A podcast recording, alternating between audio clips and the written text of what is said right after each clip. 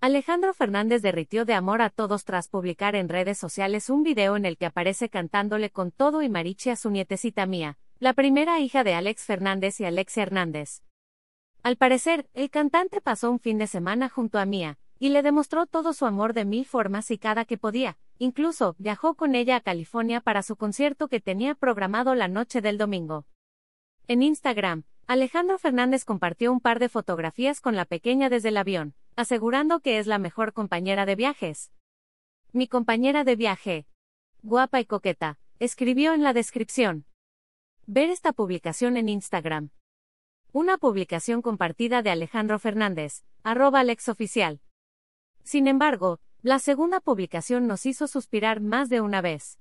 El famoso posteó un video en el aparece junto a algunos marichis interpretando Odiame, la cual le cantó a la pequeñita, quien parecía estar muy cómoda y feliz de escuchar a su abuelito.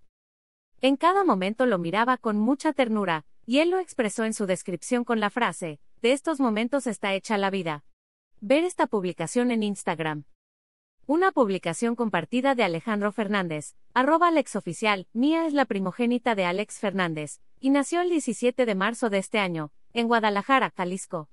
A menos de un año de edad, la pequeña ya debutó como toda una estrella, siendo portada de la revista Hola. En abril. Desde que nacieron sus nietas, Alejandro Fernández ha procurado estar cerca de ellas, darles todo su cariño y compartir tiempo de calidad con las pequeñas. Un abuelito muy talentoso y amoroso.